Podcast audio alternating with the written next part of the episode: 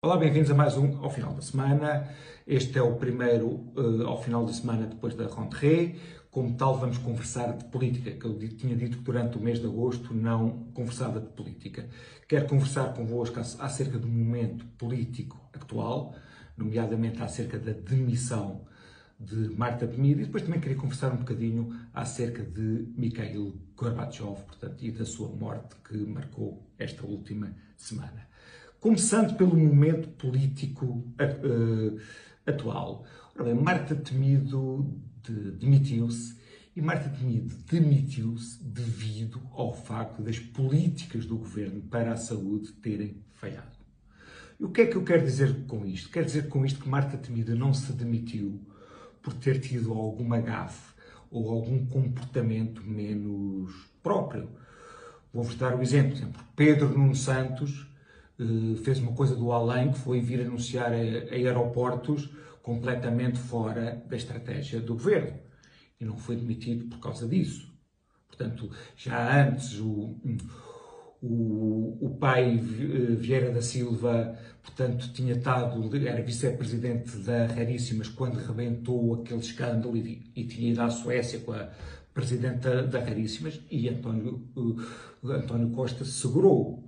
Portanto, António Costa uh, segura as pessoas, digamos, em, a nível pessoal, mas no caso da, da ministra, o que aconteceu foi que a política do governo, porque uma política não é exclusiva de uma ministra falhou.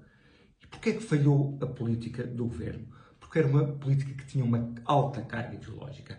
Nós não sabemos se essa alta carga ideológica aconteceu, digamos, porque entenderam que a deveriam ter, ou se foi na altura para a formação da geringonça para agradar ao PCP e ao Bloco. Mas no que é que podemos ver essa carga ideológica? Podemos ver essa carga ideológica na forma como as parcerias público-privadas, que eram os hospitais que funcionavam melhor, portanto, essas parcerias acabaram. E quando foi, digamos, o, toda a emergência que a pandemia suscitou, a forma como não se conseguiram, como não se mobilizaram de forma deliberada todos os meios que haviam em Portugal, mas e conforme se apenas se pensou no SNS e deixando todas as outras doenças que não eram pandemia para trás. Portanto, o que falhou não foi Marta Temido enquanto pessoa, o que falhou foi a política do governo. Portanto, há muitas pessoas que às vezes dizem ah, Marta Temido esforçou-se muito e tudo mais.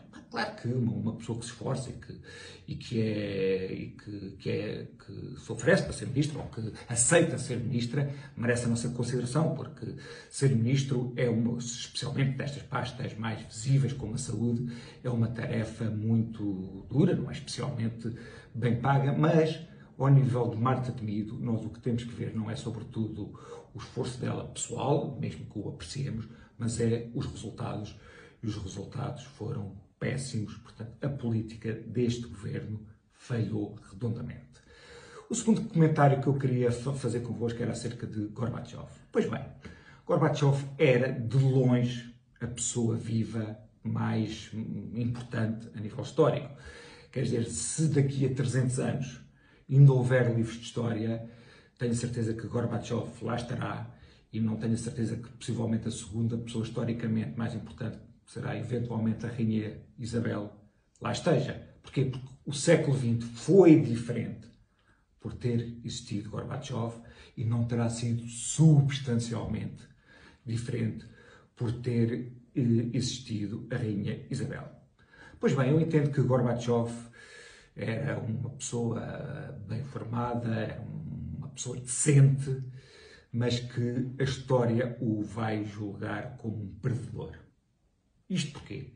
Porque aquilo que foi a missão de Gorbachev, que era reformar o comunismo, foi uma missão que ele não conseguiu fazer. Portanto, a ideia dele que era, portanto, aquela ideia de introduzir transparência, tal glasnost, para fazer a reestruturação, portanto, a perestroika, não foi o objetivo de vida dele, foi um total falhanço. E vamos nós pensar porque é que foi um total falhanço. Porque foi assim, ao mesmo tempo que na União Soviética a transformação do comunismo foi um total falhanço, na China a transformação do comunismo foi um sucesso relativo. Isto porquê? Porque a estratégia de Gorbachev foi completamente da estratégia, foi completamente diferente da estratégia que houve na China, portanto, iniciado por Deng Xiaoping e, e seguida até os dias de hoje.